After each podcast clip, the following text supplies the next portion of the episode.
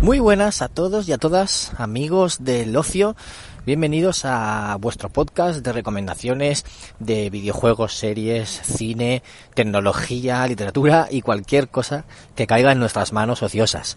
Yo soy Bernie y vengo con un nuevo programa para recomendaros dos cositas que, que he estado consumiendo últimamente. Ya sabéis que yo digo consumir porque al fin y al cabo es, es ocio, ¿no? Es ocio, cultura también. Y entonces no puedo decir probar porque no todo es probar. Pero bueno, una la he probado y otra la he visto. Que es una película y un dispositivo tecnológico. Vuelvo con la tecnología. Aquí Bernie el cacharritos. ¿Y qué os voy a hablar? Pues de un robot aspiradora. Venga, vamos a empezar con las recomendaciones. Voy a empezar por la película. ¿Y cuál os voy a traer? Pues Sonic, Sonic the Hedgehog, Sonic el erizo, esa película basada en el, el videojuego de Sega que nos fascinó en los 90 principalmente, ¿no? Los 90. El, el del erizo azul, sí, ese que corre tanto, por eso se llama Sonic, porque es supersónico. Pues eh, la película eh, con, con muchos guiños al videojuego, con, con un principio que te enseña su mundo, es tal, casi tal cual el del videojuego, pero realista, igual que el personaje de Sonic, que es también realista. No es dibujo animado tipo Space Jam, ni quien engañó a Roger Rabbit, para que os hagáis una idea. Es un dibujo realista, pues si por si os suena, pues como Detective Pikachu, vale. Son, son monigotes, pero con pelo que intenta ser reales, vale. Pues eso, Sonic está en su mundo, pero le persiguen por su habilidad y se tiene que ir a otro mundo. Entonces los anillos son portales dimensionales y se viene a la Tierra y pasa muchos años desapercibido, escondiéndose de todos para que no le vean. Pero llega un momento que por azar del destino lo descubren y empiezan a buscarlo. ¿Y quién lo busca? Pues sí, el doctor Robotnik, el enemigo de los videojuegos que es contratado por el gobierno para, para descubrir qué ha pasado, ¿no? Con un, un, un evento, una, una situación que ocurre, entonces empieza a perseguirle. Ya digo que es una película infantil, es cine familiar, es para todos los públicos y te cuenta pues aventuras de un erizo en el mundo real que haciéndose amigo de un humano, ¿vale? Eso es un aspecto que a mí no me ha gustado del todo, ya lo comenté, lo he comentado en otros programas, en otros podcasts como el de Gimelch, que no me gusta que se traigan a los a estos seres fantásticos al mundo real. Pues igual que hacen con los pitufos, igual que hacen con Alvin las ardillas, igual que hacen con muchas series infantiles de nuestra infancia que las han, hacen la película años después y se los traen al mundo real. Yo prefiero, hubiera preferido que fuera Sonic en su mundo, corriendo las aventuras y enfrentándose al Dr. Robotnik allí y tal cual. Aunque fuera más realista, sí. Es más difícil de hacer, por supuesto, porque trayéndotelo aquí tienes los escenarios y tienes los humanos y solo tienes que hacer CGI, pues el, el animalucho, el protagonista y poco más. Pero bueno, entiendo lo de los recursos, pero es algo que no me gusta porque siempre acaban haciéndolo todas. Eh, Garfield también lo hizo. Bueno, Garfield vive en el mundo real, pero mm, se va ahí a la, a la gran ciudad.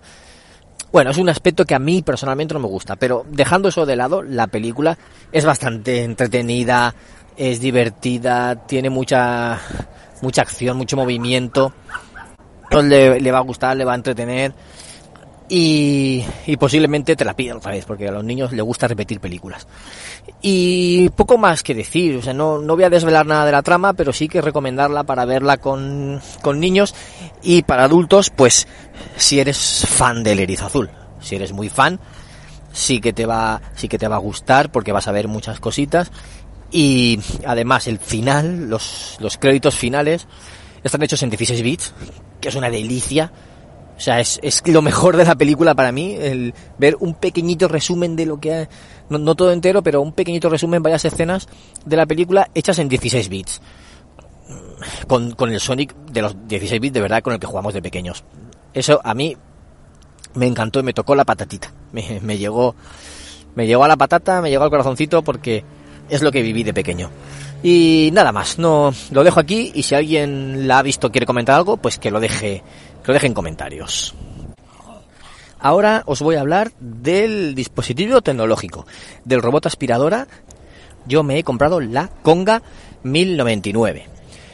Eh, ¿Por qué Conga? Porque es eh, robot, o sea, eh, aspira, es robot, vale, sí, pero ¿por qué? Porque aspira, barre, friega y pasa la mopa, todo un uno. La verdad es que me venía, mm, me venía muy bien. Yo buscaba uno que también pudiera fregar. No lo voy a usar muy a menudo lo de fregar, pero que tuviera la posibilidad, pues siempre está bien.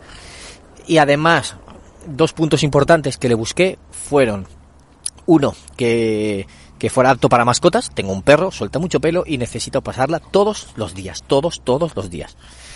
Y el segundo punto, pues que fuera compatible con altavoces inteligentes. Ya bien sea con Alexa o con Google Assistant. Y este es compatible con los dos. Entonces, me venía genial. Estuve buscando varios, estuve buscando muchas marcas, mirando muchas marcas y comparando. Y yo tenía otro requisito que era que tenía que ser económica. Porque no podía gastarme 400, 500 ni 600 euros en un robot aspiradora ahora mismo. Se nos rompió la que teníamos. Teníamos una Vorwerk, una Cobalt, que uno si, si estáis puestos en tecnología sabéis que es una, son unas de las mejores aspiradoras, pero bueno, son aspiradoras de mano, de grandes, que tienes que pasarla tú se nos rompió, fue imposible recuperarla y entonces necesitábamos necesitábamos una aspiradora sí o sí. Y entonces, pues ya que, ya que me iba a comprar una, pues busqué uno que fuera robot aspiradora, que llevábamos tiempo mirándolo, y opté por esta. Vale, dejo de enrollarme y voy un poquito más al grano. Eh, la experiencia por ahora bastante bien, la tenemos una semanita y la verdad es que nos, va bastante bien. Eh, ya tengo programadas las rutinas con el, con el altavoz de Google para que pueda pasarlo con comandos de voz, pero además, como tiene una app, eh, con la app lo puedes lanzar cuando quieras. Es decir, que estamos en el trabajo y decimos, bueno, pásate y puedes, puedes mirar si le queda batería, le puedes mandar a la estación de carga, la base de carga, y puedes controlarla un poquito, ¿no? Con el, con la aplicación desde, desde el trabajo mismo o, por el camino. Entonces esto nos viene muy bien. Nosotros la, pasamos todos los días, no se llena el depósito en, llenándola todos los días, lo que viene muy bien. Y podemos, podemos tirar una semana sin que se llene el depósito y luego lo vaciamos. O sea que de lujo. Luego, además, nos falta probar lo de, lo de fregar, porque la tenemos muy poco tiempo, ya digo, una semana, no la hemos podido probar todo. Y, y sí que este fin de semana quiero probar eso, ese aspecto de, bueno, tanto de mopa como de fregona. Por lo demás, muy contentos. nos va funcionando bien por ahora. Izar los recorridos de alguna forma, pero bueno, llevamos poco tiempo con ella. Eh, es bastante inteligente en, cuanto a volver a la base, porque ella sola sabe dónde está la base y sabe volver. O sea, parece que en todo momento sepa dónde se encuentra respecto a esa base y los movimientos que tiene que hacer para volver. Eso nos ha, sorprendido bastante, porque nosotros no hemos hecho mapeado de la casa en ningún momento, ni, ni le hemos, le hemos hecho, ni le hemos dado que dé un reconocimiento y nada. No sabemos si se puede hacer mapeará de alguna forma, pero todavía estamos aprendiendo. Pero por la experiencia de enchufarla, ponerla y que pase la aspiradora, bien, sube por algunas alfombras, eh, va hasta dentro de la casa, tenemos un pasillo, no, no me acuerdo los metros, pero tenemos pasillo, tenemos habitaciones y baños al fondo, y ella sabe llegar, a aspirar, y cuando le queda poca batería, se vuelve ella solita. Y como decía, el precio para nos costó en Amazon 180 euros, que está muy bien.